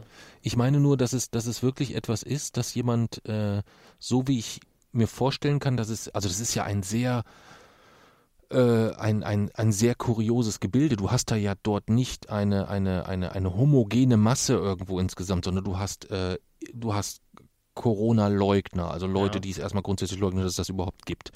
Du hast Impfgegner, also diese ganze Nano-Chip-Geschichte mhm. insgesamt, die sich dort einfach mit vereinen insgesamt, die erstmal dann im weitesten Sinne Corona als die Ursache sehen, ah, darüber soll dann der Chip implantiert werden. Das heißt, du hast ja unterschiedliche Gruppierungen, die sich da auch einfach nur an ein Thema dranhängen wollen insgesamt. Also du hast ja ganz viele, die jetzt gar nicht grundsätzlich, also da war Corona mehr oder weniger so der Auslöser, auch diese ganze QAnon-Geschichte und so weiter. Das sind alles im weitesten Sinne gute Erzählung, wo es immer leicht ist, sich aus, aus äh, je weiter von rechts man kommt, sich da auch dran zu hängen insgesamt. Ja.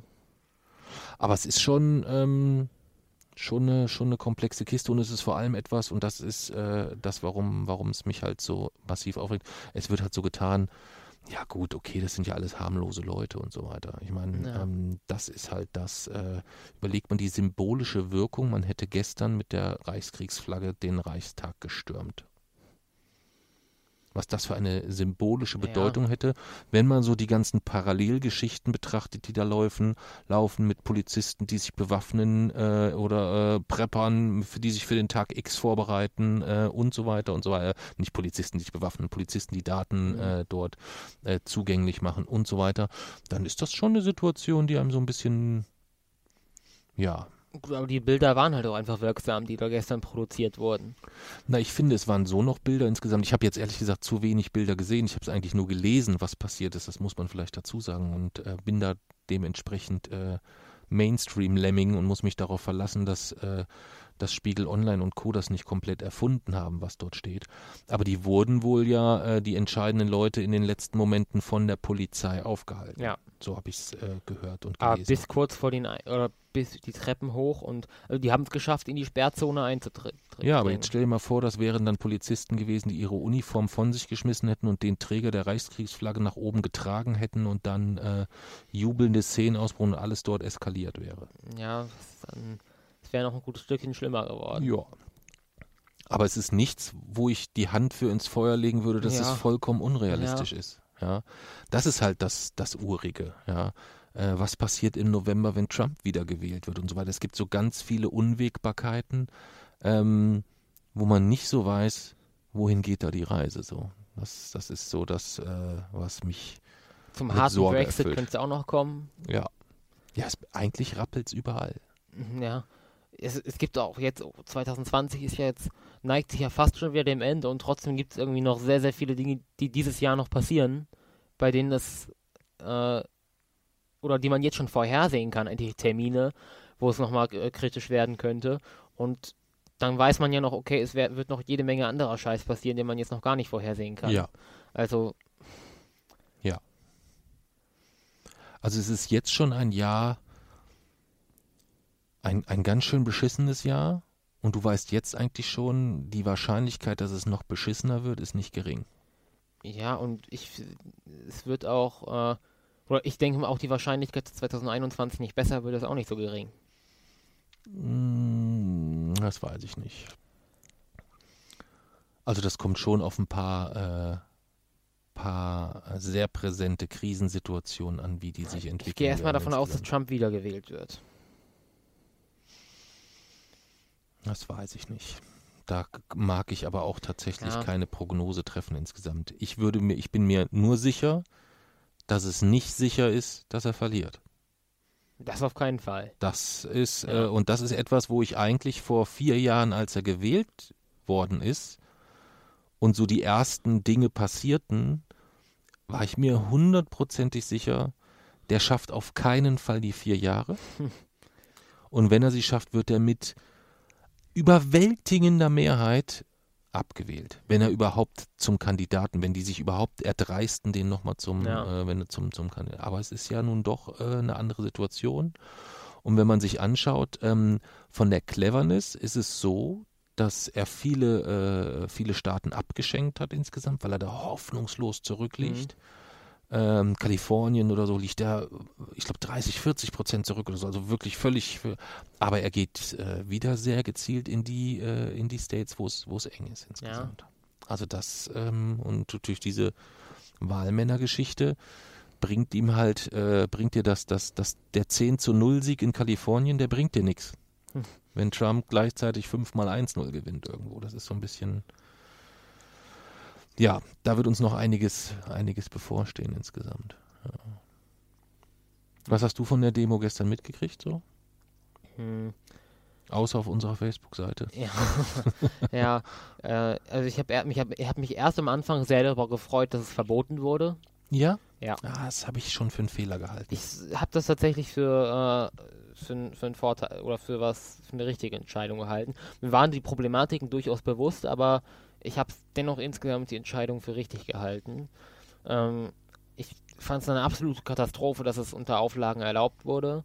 Mhm. Dass, äh, also da hätte ich es fast besser gefunden, wenn es gar nicht erst verboten wäre, dann rückblickend. Äh, weil das war natürlich schon eine sehr, sehr ungünstige Konstellation so. Aber es hat letztendlich gezeigt, dass der Rechtsstaat funktioniert. Ich weiß nicht. Die, äh, oder ich gehe, gehe erstmal dennoch davon aus, dass das Verbot erstmal äh, der richtige Weg gewesen wäre und dass das Verbot auch durchaus zulässig gewesen wäre. Hm.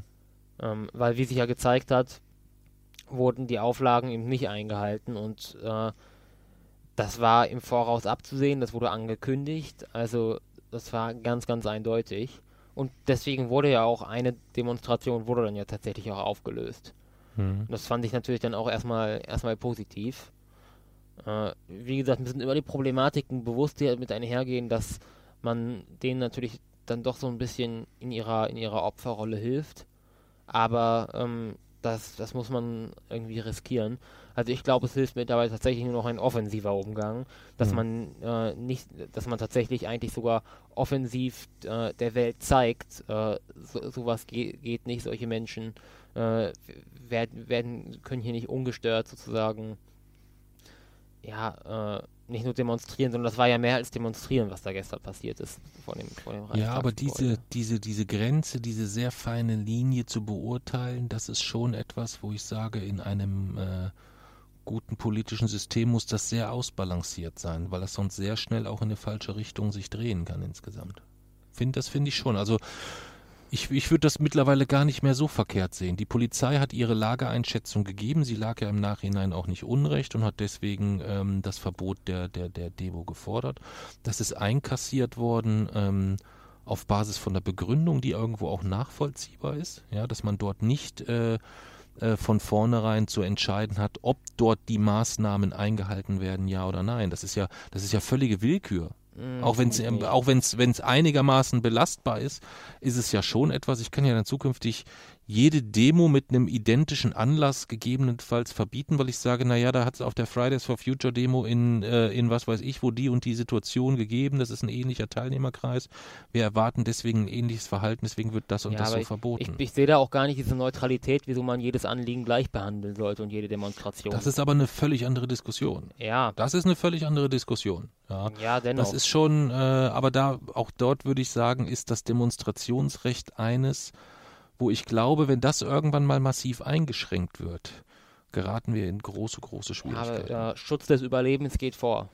Ja. Vor Demonstrationsrecht. Aber ich glaube schon, dass eine Demo im Außenbereich nach allen aktuellen Erkenntnissen auch händelbar. Also ich meine, überleg mal, wie viel Großveranstaltungen draußen oder wie viel Massenzusammenkünfte es draußen jetzt schon wieder gab ohne dass sich aus diesen heraus die großen äh, Spreader-Infektionsgeschehen ergeben haben. Da in Berlin damals diese ersten Bilder, erinnerst du dich, wo die alle dort an diesem Ufer ja. saßen, äh, auf engstem Raum mit Techno-Partys, Saufen und so weiter, wo jeder gedacht hat, das explodiert dort jetzt in der Region und es ist nicht passiert insgesamt. Und das war sehr, sehr häufig bei Geschichten, die draußen passieren. Dennoch ja. ausgeschlossen ist es nicht und daher. Äh, Jason, ausgeschlossen ist gar nichts. Ja, ja. Es, es gibt. Das es muss gibt, man immer abwägen. Ich weiß, dass du da die radikale Variante bevorzugst, aber man muss da auch eingestehen, dass es da auch andere Blickwinkel zu man gibt. Man muss halt immer statistisch reden. Man, man muss sie im großen Maßstab, also wenn wir über hunderte Neuinfektionen sprechen, dann reden wir dabei auch immer statistisch gesehen über Tote. Mhm. Und äh, alle, ich habe ja schon mal gesagt, Einschränkungen für 80 Millionen Menschen sind dann gerechtfertigt, wenn es ein einziges Menschenleben rettet. Ja, das ist richtig und ich will das auch gar nicht dieses Fass wieder aufmachen, weil wir da auch nicht so 100% übereinkommen. Aber es ist schon auch so, dass man berücksichtigen muss, Corona-Tote werden momentan sehr professionell, kann man das so sagen, ohne dass das despektierlich klingt, äh, regelmäßig statistisch in ja. sehr kurzen Abständen erfasst. Du hast täglich deine Übersicht von Corona-Toten in Deutschland, Neu Anzahl Neuinfizierte und so weiter. Die, diese Daten gibt es weltweit. Welche Daten es nicht gibt, ist, wie viele Tote entstehen im Umkehrschluss durch die Einschränkung. Menschen, die ja. in Depressionen verfallen, sich das Leben nehmen. Frauen, die zu Hause äh, von ihren Männern äh, geschlagen und sich dann das Le werden und sich dann das Leben nehmen oder, äh, oder andere äh, Dinge, die dort passieren insgesamt. Das sind halt, ist halt nichts, was irgendwo erhoben wird. Weißt du, was das, passiert durch die Konsequenzen? Das darf man nicht außer Das kann man nicht messen, aber äh, ich bin ziemlich fest davon überzeugt, dass es weniger sind. Das mag sein. Ich kann das nicht beurteilen. Und trotzdem ist es immer insgesamt etwas, wo ich finde, dass da abgewogen werden muss. Und ich auch finde, dass da in den letzten Wochen und Monaten an der einen oder anderen Stelle vielleicht, vielleicht auch falsch reagiert würde, aber ich kenne halt nie den offiziellen Kenntnisstand zu dem Zeitpunkt. Aber es ist halt schon etwas, wo ich sage, warum gibt es jetzt noch Bundesländer, wo in der Gastronomie Daten erfasst werden müssen, die zum Teil dann nicht genutzt werden und es gibt andere Bundesländer, da werden gar keine Daten erfasst. Also das ist alles noch so ein, das schafft kein, das schafft kein gutes Gefühl, dass man sagt, das, was wir dort an Aufwand und Einschränkungen etc., dass das auf allen Bereichen, in allen Bereichen wirklich 100 Prozent nicht nur belegt ist, sondern nicht auch unterschiedlichen Interpretationen von Kenntnisständen unterliegt. Ja, Verstehst aber das, da bin ich jemand, der erstmal sagt, sozusagen so eine Art nach dem Vorschlaghammerprinzip. Die äh, sicherste Variante von allem. Die sicherste. Variante. Ja. Und im Nachhinein bewerten, was war nun nötig und was nicht. Mhm. Mag sein. Deswegen habe ich ja auch schon, ich habe ja hier in der, in der Familiensitzung, als wir noch Notstand hatten, habe ich zu dem Zeitpunkt äh, ja euch schon die Masken auferlegt, wo noch gar nicht final wissenschaftlich geklärt war, helfen die Masken überhaupt. Mhm, ich Weil ich gesagt war, ich habe hab ja auch ganz offen zugegeben, ich weiß es nicht, vielleicht helfen sie, vielleicht helfen sie nicht. Mhm. Angenommen, sie helfen nicht, dann tut mir leid, dann habt ihr 14 Tage umsonst, um, umsonst Masken getragen. Ja, Angenommen, sie helfen, dann habt ihr 14 Tage und wir machen es nicht, dann habt ihr 14 Tage womöglich Viren verbreitet. Mhm. Also man muss halt immer überlegen, äh, ja, vielleicht machen wir das und das um, umsonst, aber was ist, wenn nicht? Hm. Ja, spannend. Spannend, spannend, spannend. Aber ich habe ein bisschen Sorge vor dem Quartal 4, muss ich sagen. Hm. Das ist, glaube ich, jetzt nichts, wo. Also wenn du halt von vornherein, es gibt so Situationen, wo du von vornherein weißt, okay, das wird jetzt unangenehm so. Kennst du das? So Situationen, wo du weißt, ja. äh, das wird jetzt unangenehm. Da gibt es manchmal so einzelne Situationen, also zum Beispiel früher, wenn ich was falsch gemacht habe und ich musste das dann meinen Eltern beichten oder so, dann wusste ich, okay, das musst du jetzt deinen Eltern sagen, das wird richtig unangenehm. Und manchmal weißt du auch, du hast so scheiße gebaut, das wird jetzt nicht nur eine Minute unangenehm, das könnte auch ein paar Tage ja. unangenehm werden. Aber jetzt ist halt so eine Phase, wo du in so ein Quartal reinrutschst, wo ich mich versuche, schon mental darauf vorzubereiten, dass es extrem unangenehm ja. wird. Verstehst du? Sehr, sehr, sehr kompliziert. Hm. Sehr, sehr kompliziert. Ich versuche immer so möglichst perspektivisch positive Dinge zu greifen. Was gibt es denn momentan so. perspektivisch Positives? Naja, also es ist dann schon etwas zum Beispiel perspektivisch positiv, wenn ich es jetzt auf Jobseite zu nehmen, zu sagen, okay, welche Maßnahmen kann ich jetzt schon ergreifen, um im Oktober, November, Dezember möglichst viele Mitarbeiter weiter in diesem Job belassen zu können und den Job bestmöglich ausfüllen zu können oder so. Das ist zum Beispiel mhm. etwas Perspektivisches oder so. Oder zu gucken, ähm, wie gehen wir äh, ganz persönlich als Familie mit der Situation um? Was gibt es da gegebenenfalls perspektivisch, was man für den Winter äh, gegebenenfalls vorbereiten kann, was Erholungsphasen angeht oder sonstige Sachen oder so. Ich mache mir natürlich auch Gedanken bei dir persönlich ganz konkret ähm, in Verbindung mit deinen rigorosesten Maßnahmen. Was bedeutet das, wenn äh, im, im, im Herbst vielleicht nochmal eine Welle sich mit, mit, mit Grippe paart oder so, es aber nicht mehr zu einem gesetzlich vorgeschriebenen, ich will nicht das Wort Lockdown sagen, weil das auch ständig zu Diskussionen führt, aber gefühlt war es das halt für viele. Deswegen ja. ich, sehe ich den Begriff auch am nächsten dran, auch wenn es keiner war. Ähm, äh, dass das dann halt schon etwas ist, was, wo du ja besonders rigoros mit umgehst. Also, so. wenn, für mich heißt es Infektionszahlen wie im März, Verhalten wie im März. Mhm. Ich finde, das, also das wäre das absolute Worst-Case-Szenario, wenn, wenn, es jetzt so kommt, dass ähm, tatsächlich die Infektionszahlen so weit steigen, wie es vielleicht im Frühjahr war, aber man dann nach man dann äh, diese Corona-Müdigkeit siegt und man dann eben doch ganz offen sagt, ja, es werden Menschen sterben, aber das machen wir auf keinen Fall nochmal. Ich weiß nicht, ob es da ist, ja, es wird sich keiner hinstellen und sagen, es wird äh, uns egal, ob Menschen sterben oder was auch immer, aber ich glaube, dass man bei den Maßnahmen anders abwägen würde. Ich glaube zum Beispiel, dass es nicht so schnell zu, zu, zu äh, großen äh, Schulschließungen über Bundesländer hinwegkommt oder so. Ich also, glaube, dass das, das immer, das, wenn dann, sehr regional bei sehr, sehr hohen Fallzahlen sein also dann werde ich mich vielleicht tatsächlich als Einzelaktion dann äh, von, der, von der Schule verabschieden müssen. Siehst du, und das ist, das ist jetzt zum Beispiel eins von diesen Beispielen, wo ich sage, wenn ich jetzt mal davon ausgehe, dass die Wahrscheinlichkeit hoch ist, dass du im Oktober, November vielleicht gar nicht zur Schule gehen kannst, aus welchem Grund ja. auch immer, ähm, dann ist das etwas, wo ich jetzt überlege, was kann man jetzt schon organisieren, damit du dann für diese Zeit, ich meine, der Schulstoff ist ja da. Mhm. Äh, du hast dann den enorm großen Vorteil, dass du in der Lage bist, dir sowas äh, autodidakt zuzuführen, irgendwo so ein bisschen. Aber das haben andere vielleicht ja nicht insgesamt. Ja. So. Ich habe tatsächlich jetzt äh, für mich auch schon also ein paar Maßnahmen getroffen. Ich werde mich dieses Jahr auf jeden Fall gegen Grippe impfen lassen. Mhm. Ähm, und es ist jetzt äh, auch überhaupt die Situation in der Schule hat sich in den letzten Wochen nochmal ein bisschen weiter zugespitzt. Es ist jetzt so ein bisschen zum, zum Running Gag geworden, mich anzuhusten. Mhm. Weil ich nun mal äh, auch öffentlich auf die Gefahr von Corona hinweise, weil ich durchaus auch Corona-Auflagen-Verstöße mal melde. Mhm. Und deswegen ist das äh, ja so zum äh, vor allem auch von äh, denen, mit denen ich schon vorher Probleme hatte, aus dem politisch rechten Spektrum, aber auch von Leuten, die ich eigentlich gar nicht kenne, ist das äh, so ein bisschen zum neuen, äh, zum neuen Witz geworden. Deswegen habe ich mir jetzt äh, FFP2-Masken besorgt, die äh, sozusagen auch mich selbst schützen. Ich war da immer eine, eine Zeit lang war ich tatsächlich in Bezug auf Corona vor allem besorgt, dass, dass ich nicht anstecken möchte, aber dass, dass ich mich anstecke, das habe ich eigentlich mal relativ sorglos gesehen. Aber ich habe mich jetzt auch über die, über die Folgeschäden, über die langfristigen Folgeschäden äh, informiert und ich habe mittlerweile auch wirklich selber Angst, mich mit Corona anzustecken. Hm. Ähm, und als ich dann äh, eben das mit dem Anhusten, als ich dann äh, gehört habe, irgendwie von Saufpartys mit gemischten Klassen an meiner Schule, da war dann das Fass wirklich voll. Da habe ich gesagt, äh, hier ist Schluss. Äh, ich werde mich jetzt, ich werde mich jetzt selber schützen. Mhm. Jetzt muss man vielleicht ein bisschen ausholen oder erklären, ähm, wie es dazu kommt, dass es dir so wichtig ist, dass du andere nicht anstecken willst. Es ist A, einerseits so, dass du sagst, du hältst dich für einen anständigen Menschen, der da seinen Beitrag zu leisten will, einfach ja. insgesamt. So. Und den halt nicht als eine Verhandlungsbasis sieht, sondern das ist etwas, das schützt, das muss man umsetzen, fertig und dann gibt es da auch bei dir kein Links und kein Rechts. So.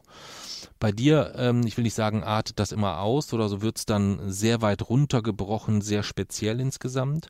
Und das hatte in dem Fall aber den Auslöser, ähm, dass du dein Öhmchen schützen möchtest. Ja denn äh, man, das, das muss man vielleicht erklären, du hast so einen sehr festen Routineablauf, über den wir jetzt gar nicht zu viel verraten wollen, aber es gibt relativ feste Tage, relativ mhm. feste Zeiten, wo du deine, äh, deine Oma besuchst. Mhm.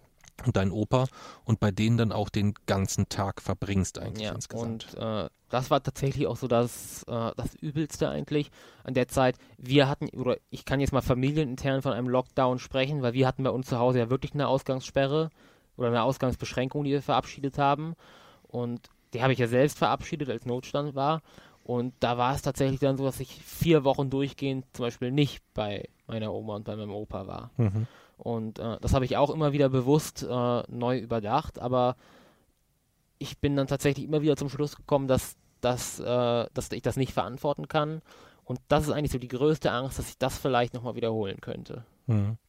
Weil das natürlich etwas war, ähm, was einerseits äh, jeder verstanden hat und es dich ehrt, dass du deine Oma und deinen Opa schützen möchtest.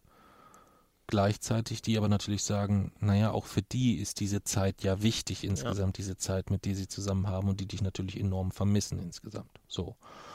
Und äh, aus diesen das war eine, eine, eine sehr schwierige Konstellation, dass du einerseits sagst, naja, jeden Schritt, den ich nach draußen mache, könnte ich irgendwo mich anstecken und könnte dann bei meinen regelmäßigen Besucher der Überträger sein, der deine Oma oder dein Opa, die beide Vorerkrankung haben und äh, Öhmchen ähm, auch aktuell da etwas belastet ist, ähm, dann anstecke und äh, ihn damit schweren Schaden zufügst ja. insgesamt. So, das ist so ein bisschen die Ausgangslage, muss man äh, muss man vielleicht sagen. Und aus dieser Ausgangslage heraus ist es halt so, dass du selbst im Sportunterricht ähm, bei längeren Läufen eine Maske trägst.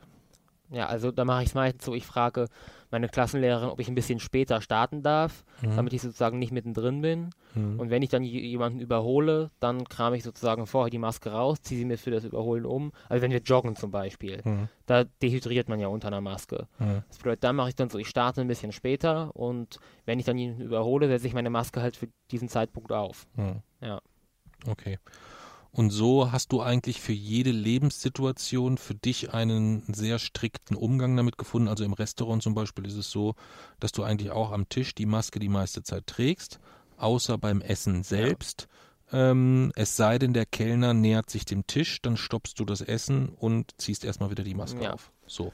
Und das ist halt etwas, ähm, wo du versuchst, einen bestmöglichen oder ein möglichst geringes Risiko zu erzielen, was natürlich für Außenstehende sehr, sehr häufig zu auch zu skurrilen Situationen führt. Das kannst du soweit aber auch verstehen wahrscheinlich. Ja, ne? aber das ist für mich die neue Normalität, von der alle immer geredet hm. haben. Hm. Und äh, auch bei, ich momentan ist ja so, ich besuche meine, äh, meine Großeltern auch wieder regelmäßig. Aber da ist es auch so, äh, ich, ich betrete das Haus natürlich nur mit Maske, das ist völlig klar. Äh, gehe dann erstmal Hände waschen, wenn ich esse, äh, gehe ich in die Küche, mache die Tür zu, äh, ziehe dann meine Maske ab zum Essen. Nach dem Essen wird erstmal gelüftet, dann darf erstmal niemand rein und äh, dann öffne ich die Tür wieder und äh, ziehe meine Maske an. Äh, wenn ich mich dann äh, zu, quasi zu meinen Großeltern setze, müssen die Fenster geöffnet werden. Ich nehme mir einen Stuhl und setze mich halt mit Maske an die andere Ecke, an die andere Ecke des Raums. Also schon sehr durchgetaktet. Aber mittlerweile ist es an meiner Schule so, wie gesagt, ich habe die Bilder von diesen Saufpartys gesehen. Ich war, ich war wirklich am Boden zerstört, als ich das gesehen habe. Äh, war, war, da war da wieder ein Punkt erreicht, wo ich gesagt habe, okay, ich fühle mich mittlerweile selbst mit diesen Schutzmaßnahmen nicht mehr sicher genug. Mhm. Und das hat eben jetzt dazu geführt, dass ich mir diese FFP2-Masken besorgt habe. Mhm. Okay. Ja gut, und dass es dann Menschen oder Sch Schüler oder Mitschüler gibt, die resultierend aus dieser Situation, äh, dass sie dein Verhalten sehen und als Reaktion darauf dann dich absichtlich anhusten, zeigt halt einfach nur, wie abgrundtief arschlöchig Menschen sein können. Ja. Da gibt es ja keine, da kann man ja, e-, egal wie man wie es dreht und wendet, ähm, da muss man halt schon ein massives Arschloch sein. Auf jeden Fall. Ja, das ist, das ist halt so, das ist halt weit weg von ich mache einen Witz oder sonst irgendwas, sondern das ist ja der, die bewusste Absicht, dir äh, einen Schaden zuzuführen. Ja, das ist ja. so. Ja. Übel. Dann würde ich sagen, dann kommen wir zum Abschluss. Zum Abschluss haben wir uns ja fest vorgenommen, weil ja die, die Kacke so am Dampfen ist und wir jedes Mal über so viele schlichte. vorher noch über den Tweet reden, oder? Ach so, das wollen wir das noch machen? Ja, dann, dann machen wir das noch, dann trinken wir aber erst noch mhm. einen, einen Schluck. Ich habe nämlich Durst. Ja. Und du hast schon ausgetrunken? Nee. Ach so.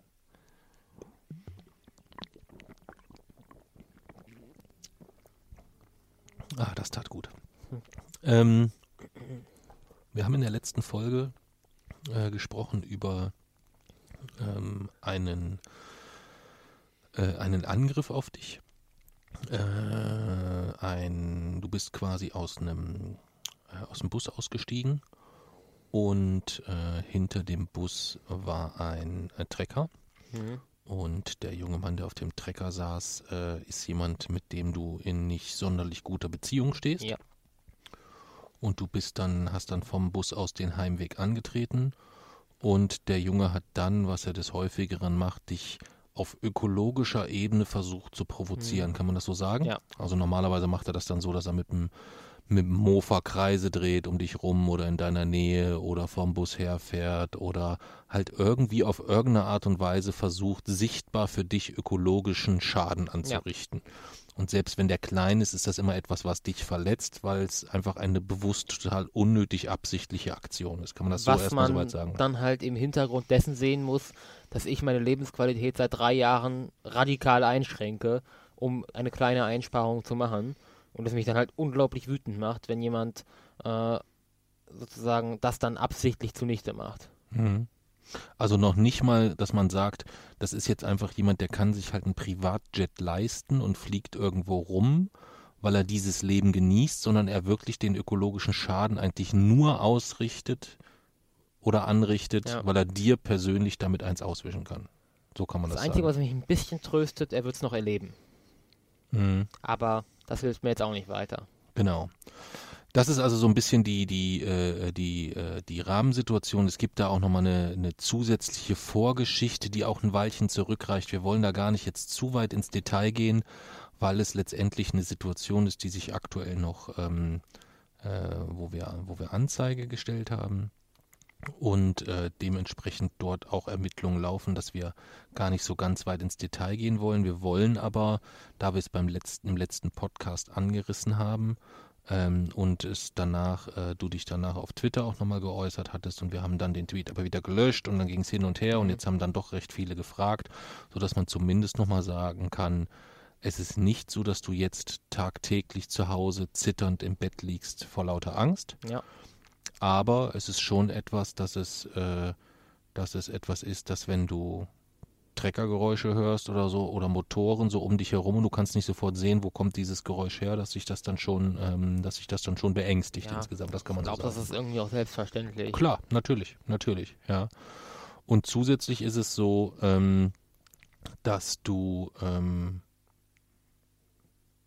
Anzeige gestellt hast, das Ganze jetzt vom Verfahren her läuft ähm, es aber so ist, dass wir sonst da so gar nicht so ganz viel mehr aktuell zu sagen können und sagen wollen, ähm, weil es jetzt auch schon so darum geht, den bestmöglichen Schutz äh, und was auch immer daraus resultiert noch passiert, ähm, sich mhm. da vorzubereiten so ein bisschen. Ja, das heißt, wir haben zusätzliche Schutzmaßnahmen getroffen, das kann man so sagen, dass wir dort ähm, äh, uns auch äh, gut aufgestellt fühlen aber ähm, dass wir ansonsten da so ein bisschen, bisschen vorsichtiger ja. jetzt sind insgesamt. Das muss man schon sagen, weil wir jetzt halt über, auch über eine Situation sprechen. Wir haben Drohungen in der Vergangenheit sehr, sehr häufig, sehr, sehr viel bekommen, auch in Ausmaßen und in, in, in Wortlauten und in Formulierungen, die einem schon auch, äh, äh, ja, die einen schon beängstigen, die aber immer aus einer Distanz herausgekommen sind, wo man weiß, okay, da sitzt irgendein so Spinner irgendwo in irgendeinem Ort in Deutschland äh, vor seinem Facebook-Account und rotzt das da halt rein. Ähm, das ist jetzt hier halt eine andere ja. Nähe insgesamt. Das ist eigentlich so das, was, äh, was neu, äh, neu hinzugekommen, äh, hinzugekommen ist. Und das ist eine, in einer Region, wo man insgesamt schon sagen muss, dass ähm, es hier eine ganz gute äh, rechte Vernetzung gibt. Ja, das muss man, muss man, muss man ganz klar, äh, ganz klar sagen. Äh, das zeigt nicht nur NSU Kassel, das zeigt auch die Region nördlich von Kassel insgesamt, äh, dass es dort ähm, ja eine Menge, eine Menge Beispiele gibt, äh, wann, wie, wo. Also Temme zum Beispiel war Postbote mhm. in Hofgeismar. Also das ist ein Ort, der ist 20, 25 Kilometer nördlich von, äh, von, von, von Kassel insgesamt. Äh, und es gibt halt viele Regionen, wo halt einfach immer noch eine spürbare und sichtbare Vernetzung da ist. Deswegen müssen wir da so ein bisschen besonders vorsichtig sein. Ja? War das so in etwa das, was du dir so zur Aufklärung und letzten Einordnung mhm. der Situation vorgestellt hast? Ja. ja. Okay, super. Dann kommen wir jetzt aber zu unserem Versprechen, nachdem wir äh, in der letzten oder vorletzten Podcast-Folge gesagt haben, wir reden so häufig über so viel Scheiße, die passiert, dass wir uns jetzt insgesamt in allen Belangen eigentlich wieder mehr darauf konzentrieren wollen, wirklich so wie ich es vorhin gesagt habe, dieses perspektivisch Positive. Mhm. Das heißt, wir liegen, das sage ich glaube ich auch schon seit 25 Folgen, wir liegen in den letzten Zügen der Blocküberarbeitung, habe ich glaube ich auch schon 20 Mal gesagt oder so. Ich will letzte Züge ja. auch nicht mehr benutzen. Ja, letzte Züge ist nicht so richtig, aber es ist halt definitiv etwas, dass wir jetzt eine ganz konkrete Vorstellung haben, wie das alles laufen und funktionieren soll und hatten da ja in der letzten Podcast-Folge auch schon so aufgerufen, wenn jemand Bock hat, uns äh, in welcher Art und Weise auch bei der Weltverbesserung zu unterstützen, dann ist er hiermit herzlich eingeladen, uns eine Mail zu schicken an wochenendrebell.wochenendrebell.de. Und äh, da haben sich nach der letzten Folge auch der ein oder andere gemeldet und hat gesagt, hey, ähm, ich kann töpfern, wenn du meine Töpferkunst irgendwann brauchst, meld dich. Oder ähm, es gab auch andere äh, Menschen, die uns auf unterschiedlichste Dinge äh, dort äh, auf unterschiedlichste Art und Weise Unterstützung angeboten haben. Ähm, und da kann ich nur weiter dazu aufrufen. Also es geht jetzt weniger ganz konkret darum, irgendwie, dass jetzt uns jemand unterstützt, irgendwie Podcast-Folgen von uns zu schneiden oder irgend sowas. Das kriegen wir mittlerweile alles, ähm, alles so ganz gut geregelt. Sondern es geht eigentlich eher darum, so die das, das Bündeln von Kräften, um dem W, um dem Ziel der Weltverbesserung näher zu kommen, insbesondere wenn man dann zusätzlich berücksichtigt, dass ähm, so nach und nach Jason wird den Blog übernehmen, äh, es ist dann mehr so seine Party insgesamt. Ich bin dann eigentlich nur noch der freie Redakteur im Hintergrund mehr oder Der unfreie Redakteur. Der unfreie Redakteur, haben wir gesagt, genau. Sodass wir uns bis dahin natürlich vorstellen könnten, vielleicht insgesamt das ein oder andere Teammitglied noch hinzugewinnen äh, zu können. Wir stellen uns das im weitesten Sinne als so ein großes Wochenendrebellen-Team äh, vor, wo wir aktuell eigentlich, wenn am ehesten, uns beide sehen würden, plus den Gerhard, der uns seit vielen, vielen Jahren unterstützt, äh, so im, im, im technischen Bereich, sage ich mal so äh, im Hintergrund. Wenn also mal eine Podcast-Folge total kacke ist, ähm, dann ist er meistens derjenige, der sie noch irgendwie tontechnisch retten kann. Er ist derjenige, der uns darauf hinweist und sagt, Mensch, nach Plugin Nummer 50 sollte man in so einem Blog vielleicht auch mal andere Lösungen suchen und, und, und, und, und. Ähm, und da gibt's halt weiterhin ähm, von unserer Seite den festen Glauben dran, je größer dieses Team wird, desto mehr können wir bewegen und laden daher jeden herzlich ein, sich erstmal zu melden, wie es dann weitergeht und wie man konkret unterstützen kann, klären wir dann im zweiten Schritt. Ich habe auch noch was Positives. Ja, Aus dem Forschungszentrum. erzähl. Ja, ich habe ja schon in der letzten Folge darüber gesprochen, dass ich derzeit eine Simulation anfertige, um die Fragen beantworten zu können, die sich aus meinen Messungen ergeben. Mhm. Meine Messungen, aber diese Genauigkeit, die ich dafür brauche, nicht mehr liefern können. Dass ich deswegen jetzt eine Simulation schreibe, wo ich dann mit, mit einem äh, ziemlich rechenstarken oder leistungsstarken Computer dann die Rechnung durchführen möchte. Mhm. Ähm, und ich habe jetzt meine Simulation oder den ersten, äh, ich, oder meine Simulation funktioniert sozusagen in zwei Aufbaustufen. Und die erste Ausbaustufe ist jetzt beendet. Und bei meinem letzten Besuch im Forschungszentrum am Donnerstag habe ich tatsächlich diese Simulation durch verschiedene äh, Verfahren getestet. Also habe geschaut, ob sie bei äh, Dingen, wo, die, wo ich die Antwort sozusagen schon kenne, denn diese Mhm. Antwort liefert. Weil wenn ich, wenn ich quasi die Frage und die Antwort schon kenne und äh, die Simulation die richtige Antwort produziert, dann kann ich auch darauf vertrauen, dass wenn ich die Antwort nicht kenne, sozusagen auch die richtige Antwort produziert wird. Mhm. Das ist sozusagen so ein bisschen die Idee. Und äh, ich, oder diese Simulation habe ich jetzt dann halt eben auf verschiedenen Ebenen getestet und geguckt, ob sie denn so funktioniert. Und äh, ja, sie hat es tatsächlich. Also die erste Ausbaustufe meiner Simulation ist getestet und verifiziert. Okay. Und Das ist ein, ein recht fettes Brett, ne? Das Ja. ist etwas, was dich sehr, sehr lange jetzt beschäftigt Ja. hat in der Planung. Okay, ja, geil. Ja. Das heißt, der Nobelpreis ist jetzt wie viel näher gerückt insgesamt? Hm, na, ich weiß nicht. Erst, nächster Schritt ist erst- erstmal Jugendforsch Bundessieg Deutschland. Okay. Und äh, ich glaube, der ist tatsächlich äh, dadurch schon ein gutes Stück näher gerückt. Ich muss jetzt eben noch die zweite Ausbaustufe schreiben, die auch nochmal verifizieren und dann kann ich mit der Forschung beginnen. Es wird auf jeden Fall, also bis Jahresende sollten, müssen ja erste Ergebnisse fertig sein. Das wird auf jeden Fall noch eng, aber ich liege auf zumindest so im Zeitplan, dass ich es schaffen könnte. Okay. Gut, wir haben ja jetzt äh, ähm, für den Blog, für, die Wissens für den wissenschaftlichen Bereich haben wir ja auch, äh, willst du ja auch gegebenenfalls für dein Forschungsprojekt Ja. soll es eine eigene Seite geben, wo man sich so äh, den, den aktuellsten Stand der Dinge geben kann. Und da wird es auch ein Video geben, wo dann äh, das ganze Projekt mal mit allen drunter Genau. vorgestellt wird. Ja. Also es wird wirklich, ähm, die Seite wird wirklich, ähm, wenn sie irgendwann fertig wird, sie wird wirklich spektakulär, glaube ich. Ja. Ja, ähm, sie muss halt nur irgendwann fertig werden, das sehe ich so ein bisschen als das große Problem. Ähm, aber wenn ich dann auch noch die ganzen Ideen nehme, was wir da alles reinpacken wollen und was es dann alles geben soll und die vielen spannenden Ansätze, wie wir dann die Welt besser machen, da bin ich sehr, sehr gespannt, Mhm. ob dir das dann gelingt. Ja, da bin ich sehr, sehr gespannt. Ja, dann würde ich sagen, du Jason, wir sind bei anderthalb Stunden. Ähm, ich hätte zwar noch einen richtig positiven Punkt, den wir noch gar nicht besprochen haben, aber den würde ich mir dann ganz gerne, ehrlich gesagt, für die nächste Folge aufheben. Okay. Kannst du Also dir die, die vorstellen, nächste was Folge wird ja wahrscheinlich eher Nachtzüge. Nachtzüge ist ja die nächste Themenfolge, die wir aufnehmen. Ähm, und dann im nächsten Wochenrückblick oder im nächsten Rückblick sprechen wir auf jeden Fall über unseren Urlaub in Den Haag, Hm. würde ich sagen. Ja. Mhm. Also wer sich äh, für Den Haag interessiert, wir werden in der nächsten Folge über unsere vier Tage in Den Haag und werden die Top 10 der Ausflugstipps in Den Also Haag. es sind in- wieder in ein paar, ein paar für mich sehr typische Ziele dabei. Ja, ja.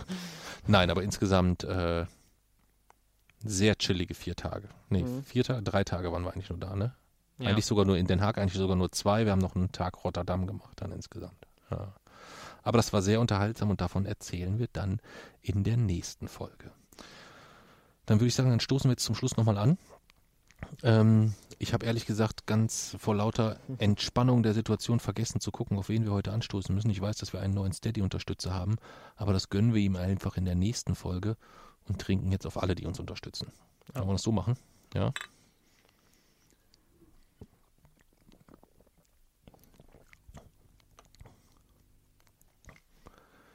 Ja, vielen, vielen Dank an die Steady-Unterstützer. Es ist für uns immer ähm, ein wenig ungewöhnlich, beziehungsweise für mich, Jason sagt immer, das ist selbstverständlich, aber für mich ist es immer sehr, sehr ungewöhnlich, dass es Menschen gibt, die uns da wirklich finanziell unterstützen mit dem, äh, mit dem, mit der Gegenleistung in Anführungszeichen, die sie bekommen. Äh, Podcast-Folgen in bescheidenster Qualität, in unregelmäßigsten Abständen.